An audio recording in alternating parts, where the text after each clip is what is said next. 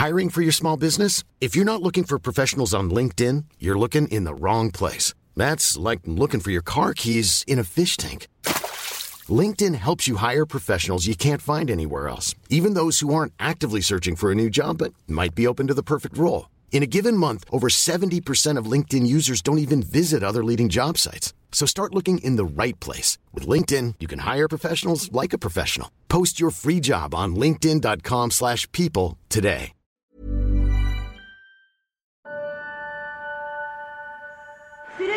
La médaille d'argent maintenant, la française Souria Bonali.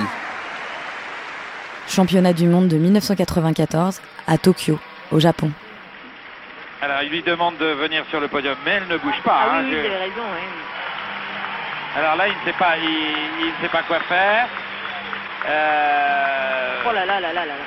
Alors, qu'est-ce que qu'est-ce que vous faites Surya, vous montez sur le podium. Elle ne bouge Non. pas. Non, elle ne veut pas y aller. Le public n'apprécie pas beaucoup. Euh, là, il essaye de lui forcer un peu la main. Voilà, elle prend quand même cette médaille. Regardez, elle est, elle est émue de dépit, mais elle monte sur le podium finalement. En pleurs, mais elle monte sur le podium. Pour la troisième fois consécutive, le titre de championne du monde échappe à Souria, malgré un programme sans faute. Il enlève sa médaille. Pourquoi n'avez-vous pas accepté la médaille? Qu'est-ce qui s'est passé?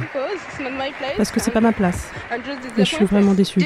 Vous méritiez cette médaille d'or, Souria Je sais pas. J'ai juste pas de chance. C'était un moment tellement assez euh, presque tragique, tellement dur que je veux dire. euh, mais euh, des fois, je me dis est-ce que vraiment ça valait le coup de ce que j'ai fait ou avec du recul ou j'en ai trop fait ou quelque chose. Mais c'est vrai que c'était juste un ras-le-bol que j'avais besoin de le montrer. Pour moi, à la fin, ça m'affectait. Et puis j'avais vraiment envie de dire arrêtez là. Pourquoi vous étiez si déçue? Euh, malheureusement déçu parce que je pensais avoir fait le maximum pour moi et euh, je pensais que là euh, les juges allaient me donner raison et dire ok on se lâche c'est bon c'est vrai qu'elle a fait un effort l'année dernière c'était proche c'était presque là allez euh, on lui donne quoi Et vous, en plus, à l'époque, vous aviez arrêté de tenter les quadruples. Moi, j'avais totalement arrêté et justement, j'avais même, je m'étais même mis à faire du, du classique. Il fallait une musique qui soit agréable à écouter à l'oreille, comme euh, quelque chose qui soit pépère, mignon, un peu, comme quand souvent quand on va dans des grands hôtels et qu'on va dans le lobby, qu'on entend les petites musiques de classique là qui passent là, c'est chic et voilà, ça fait plaisir quoi. Je sens que vous avez fait des concessions pour réussir à obtenir ce titre et que vous l'avez pas eu et que ça vous énerve, quoi. Bah ouais, parce que je me suis vraiment pliée à plein de choses différentes, quoi. Vous faites des tripes, des sauts, voilà. Après, vous faites gracieuse, voilà, j'essaye. Après, vous aimez pas mes musiques de, de films, de, de, je sais pas, ça marche pas. Bon, ok, on va faire plus la poupée Barbie. Ça marche toujours pas. Je veux dire, c'est bon, qu'est-ce que je vais faire? Je veux dire, je vais pas me transformer, quoi. Je veux dire, et là, c'est sûr, je peux pas me perdre en blanc, ça, c'est sûr. Podium de la contestation, où les larmes de la révolte d'une princesse déçue qui croyait devenir reine. La Française proteste contre l'injustice d'un monde du patinage qui ne veut pas reconnaître son talent, inexcusable mais compréhensible. Souria a-t-elle été victime de discrimination au championnat du monde de 1994 Pour le savoir, il faudrait demander à chacun des neuf juges de la compétition. Reprendre leurs notes techniques, leurs notes artistiques, et leur demander d'argumenter. La note technique maintenant. Beaucoup de 5-9.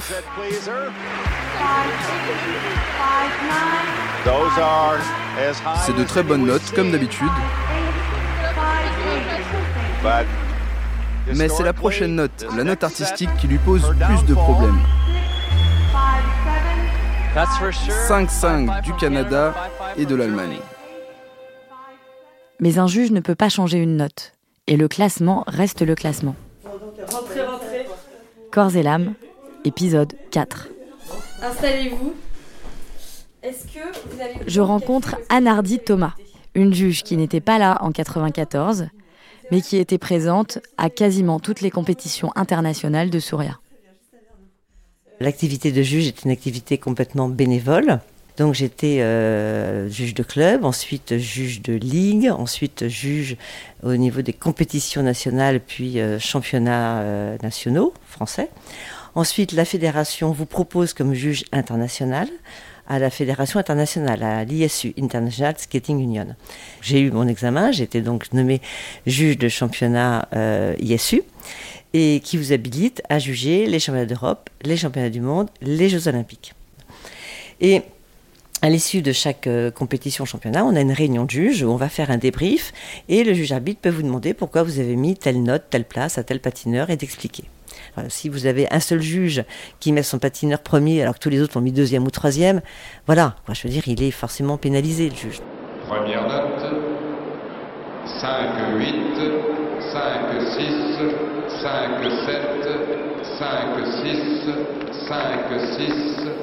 Ce genre de favoritisme national, parfois, est-ce que c'est pas ce qui rendait le patinage de cette époque-là beaucoup plus excitant qu'aujourd'hui aussi? Ah mais oui, mais c'est certain, oui, oui, parce qu'en plus on avait notre drapeau, hein, on voyait qui mettait la note. Je veux dire, c'est qu'à l'époque, quand vous plantiez et quand vous faisiez une erreur, tout le monde le voyait. Attendez, c'est que c'était euh, à l'adrénaline du juge. Moi, je suis ravie de ne plus juger, hein, parce qu'aujourd'hui, euh, je n'ai plus du tout le même. Euh, non, mais quand vous y alliez, c'était, euh, je peux dire qu'on était, la salle de juge était dans un silence de mort et on était hyper stressé. Enfin, je veux dire, on se sent responsable. Vous allez quand même donner, parce que vous faites un classement, vous allez attribuer une médaille d'or, une médaille d'argent, une médaille de bronze, et il ne faut pas vous tromper. Et on peut tous se tromper. Et quand vous voyez le drapeau français et que vous êtes toute seule à mettre un patineur premier et que tous les autres l'ont mis second, vous vous dites waouh. Deuxième note 5, 8, 5, 6, 5, 9, 5, 8, 5, 6, 5, 7. Il y avait des histoires, vous connaissiez les autres juges? Parce que c'est quand même, euh, on parle des Jeux Olympiques, c'est quand même euh, presque euh, de la diplomatie. Bon, vous avez des juges américains, il y en a une, je connais bien. Bon, elle, a été typique du genre euh, euh, le, patinage, un peu soap opera, etc. Donc elle sortait pas de son schéma, elle était comme ça. Donc, euh, donc voilà, après vous avez des, des, bons et des mauvais juges. Mais je me rappelle au chemin du monde d'Helsinki, où je jugeais les couples, et nous avons été deux. Et tous les médias nous ont soutenus à mettre les Chinois champions du monde. Et Dieu sait si j'adorais le couple russe, mais là, en l'occurrence, ils avaient vraiment fait deux fautes. Et vraiment, les Chinois, là, ce jour-là, étaient meilleurs. Mais bon, la réputation fait que les Russes ont été euh, premiers. Et l'Azerbaïdjan, que je connaissais bien, après je la vois en pleurs, je lui dis mais qu'est-ce qui t'arrive et tout? Et elle s'était fait mais incendier par, fait, par, euh, par les Russes, c'est pas tout le lobby euh, de l'Est. Donc il y avait des pressions pour eux. Ouais, ouais, ouais. Le système de notation a finalement changé, mais il faut se rappeler le contexte de ce début des années 90 la guerre froide est officiellement terminée. Mais en patinage, les divisions perdurent, car les juges de la Fédération internationale sont restés les mêmes. Surya n'appartient ni au clan de l'Est, ni à celui des anglo-saxons. Comme on l'a vu pendant l'épisode 2, elle ne rentre pas dans le moule des ballerines de boîte à musique, ce que Anardi Thomas appelle le patinage soap opéra. Surya était, euh, sortait du lot elle était étonnante. C'était quand même la première patineuse, et ça c'est quand même très important à dire, qui a euh, donné euh, au patinage féminin une dimension qui n'existait pas avant. Elle était quand même la première à faire des triples et des quadruples sauts, et c'était quand même des programmes assez exceptionnels en plan technique. C'était extrêmement dense, et c'était quand même une, une révolution. Donc elle a effectivement apporté énormément une nouvelle dimension au patinage. Championne du monde, elle aurait dû l'être. Au moins au moins une fois, si ce n'est deux. Est-ce que vous pensez qu'il y avait une part de racisme euh, à l'époque? Alors, euh, je, m'interroge un peu parce que euh, les Américains sont quand même très. et puis il faut bien dire que la fédération, c'est des white anglo-saxons protestants, c'est-à-dire qu'ils sont très. voilà, c'est le côté protestant, blanc, qui a la primeur, etc. Enfin, qui, Je pense que oui, il y avait dans le patinage un certain. Oui, je pense qu'il y avait je pense qu'il y avait un peu de racisme. Je pense que c'est avant tout que pour eux, euh, ils, privilégiaient vraiment ce patinage euh, soap opera, que j'appelle moi du soap opera, alors que nous, Européens, on privilégie euh, la créativité et, une vraie performance athlétique. Je ne peux pas vraiment dire personnellement, mais certaines personnes et plein de gens pensent que qu'il y a eu de racisme. Je pense qu'il y en a parce que voilà, comme dans tous les sports, même en ce moment en foot ou quelque chose, on en parle, mais j'ai jamais eu un problème vraiment flagrant en disant ouais, on voit vraiment qu'ils sont, qu'ils sont racistes parce que vraiment le monde du patinage est assez divers. Comment vous expliquez la, note des juges euh, en 1994 je sais plus qu'est-ce qu'il m'avait donné, mais j'étais, c'était pas suffisant pour pouvoir avoir la, la première place, ça, c'est sûr. Quoi. Mais après, euh, je ne vais pas les attaquer en justice, je peux rien faire. La seule chose, c'est prendre une leçon, comme on dit, we learn from your experience. Donc voilà, on se dit la prochaine fois, on fera pas ça. Être mieux pour que ce soit incontestable, pouvoir repartir et se donner envie de, de refaire une nouvelle saison.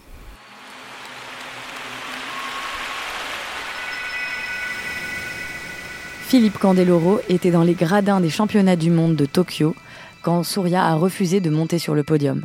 Personne n'a vraiment dit non, on veut pas d'une enfant noire qui a été adoptée et qui devienne championne du monde de patinage artistique. Donc en fait, on peut pas accuser euh, Pierre-Paul Jacques d'avoir discriminé euh, la famille Bonali. Nous, on ressentait ça de l'intérieur parce que euh, voilà, on dit c'est pas normal. Ça fait plusieurs compétitions où elle doit gagner, elle gagne pas. Donc c'est quoi le problème? C'est parce qu'elle est française ou parce qu'elle est black ou parce qu'elle est entraînée par sa mère? C'était un petit peu confus sur l'explication. Je pense que ça, ça l'a blessée. Et c'est elle qui a pris la décision au moment où elle est sur le podium, elle reçoit la médaille, elle l'enlève et elle descend du podium. Et l'autre le force là. Le gars, il faut avoir, hein, des coronesses pour pouvoir faire ça et puis euh, tenir tête. Alors que vous savez qu'il y a des télévisions qui vous filment. En fait, ce qu'a fait Souria, c'était de dire voilà, stop les magouilles maintenant. Arrêtez de nous baiser la gueule quand on n'est pas. Euh, voilà, parce que là, on est victime et ça se voit. J'aurais pu être championne du monde ou championne de quelque chose euh, plus rapidement si j'avais pas été noire. Je peux juste dire ça. Mais après, je sais pas si tu. Voilà quoi. Ou peut-être j'aurais été championne du monde parce qu'en fait, je l'ai jamais été. Donc peut-être je l'aurais été si, peut-être, voilà. On pouvait imaginer que Soria Polani pouvait gagner. Elle avait tous les atouts dans son jeu. Hélas, hélas, les juges en ont décidé autrement. Alors, manque de compréhension de son patinage, c'est clair que Soria Bolali ne sait plus à quel sens vouer aujourd'hui, à savoir, sera-t-elle un jour la meilleure du monde? Personnellement, j'en ai, j'en ai eu conscience, euh, j'en ai toujours eu conscience de ma couleur. Mais, euh, et puis très fier d'ailleurs. Fernand Fédronic est d'origine martiniquaise et il a patiné en équipe de France aux côtés de Souria dans les années 80. Je dois dire que j'en ai senti les effets particulièrement donc dans ma période euh, INSEP au début. C'était le championnat de France, je ne dirais pas l'année. J'ai gagné. Et sur le podium, la personne qui devait remettre les coupes, qui est une personne très reconnue dans le milieu de la glace, a donné la coupe du premier au deuxième. Donc ça vous donne une idée de la manière dont, quand l'esprit est formaté dans une idée, on peut faire des, ce genre de bourde à partir du moment où c'est euh, l'homme qui juge, c'est forcément euh, subjectif.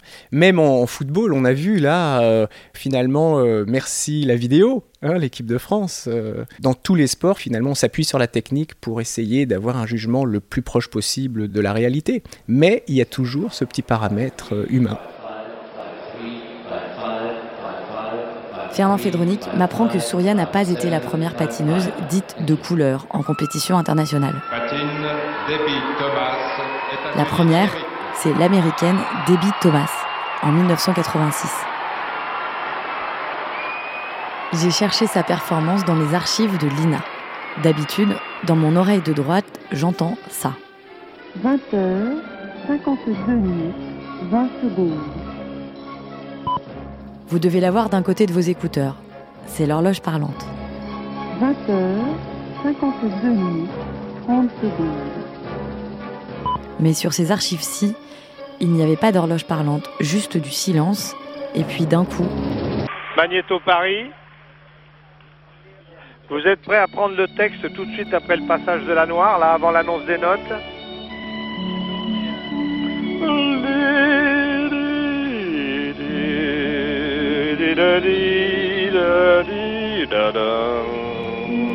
Le commentateur ne sait manifestement pas qu'il était enregistré. Oh, allez, dépêchons-nous, putain. J'ai mon truc à faire, moi. Hein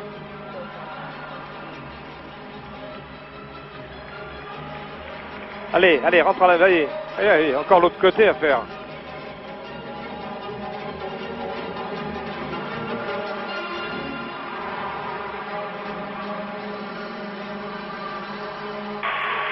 Bon, euh, à mon avis, la négresse a gagné, mais enfin, il faut attendre le résultat. Hein. Je n'en ai d'abord pas cru mes oreilles.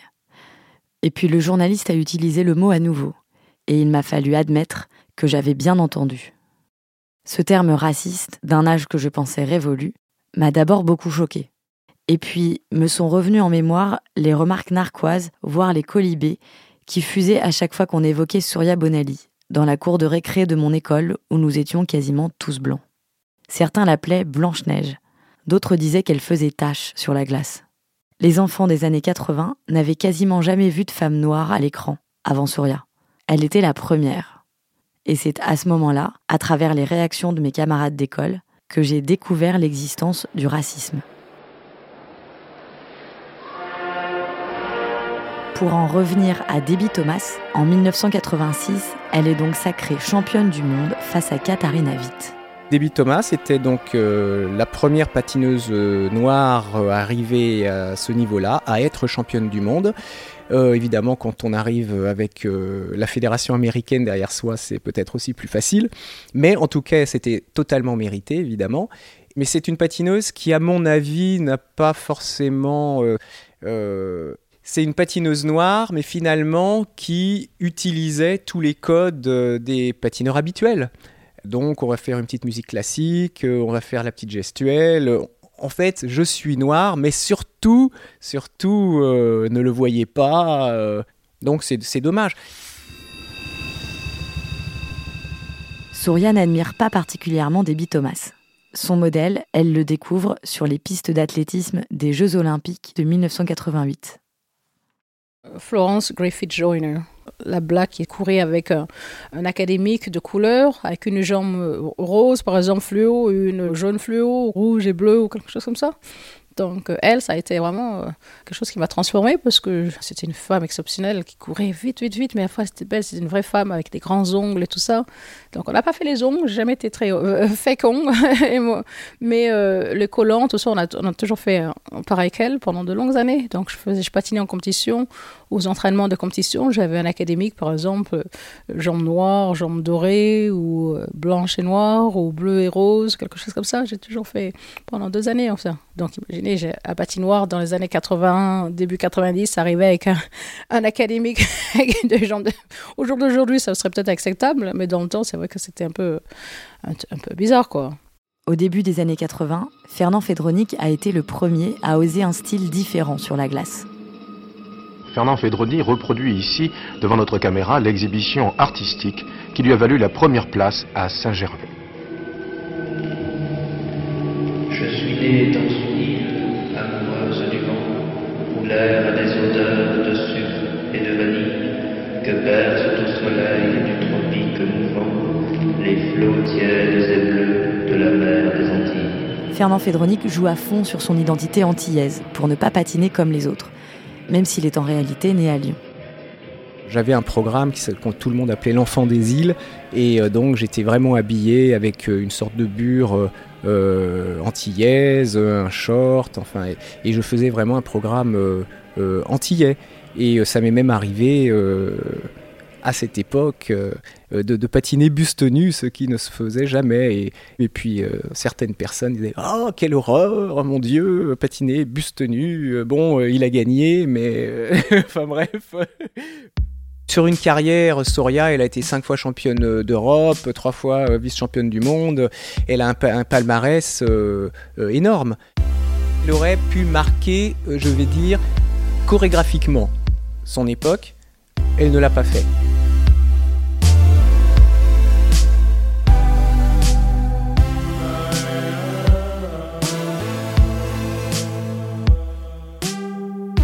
Mais contrairement à lui, Souria ne peut rien revendiquer, car elle ne connaît pas ses parents biologiques. Son identité à elle, c'est d'être française, et même précisément niçoise, puisqu'elle est née à Nice. En tout cas, c'est ce qu'on lui a toujours dit. Au début des années 90, des rumeurs viennent semer le doute. Des reportages prétendent qu'elle aurait été trouvée par ses parents sur une plage de la Réunion. La voilà plongée en pleine crise d'identité. Mon passeport me dit né à Nice, Puis après, une personne dans le reste du monde qui dit que je suis né sur une plage ou que j'ai pris le bateau. Enfin, je sais pas, bizarre. Mon père, je lui dis, tu es sûr que tu me caches pas quelque chose? Ce sera dans Corps et l'âme, épisode 5, Être né quelque part. Hey, it's Danny Pellegrino from Everything Iconic. Ready to upgrade your style game without blowing your budget? Check out Quince. They've got all the good stuff shirts and polos, activewear, and fine leather goods, all at 50 to 80% less than other high end brands. And the best part? They're all about safe, ethical, and responsible manufacturing. Get that luxury vibe without the luxury price tag. Hit up quince.com slash upgrade for free shipping and 365 day returns on your next order. That's quince.com slash upgrade.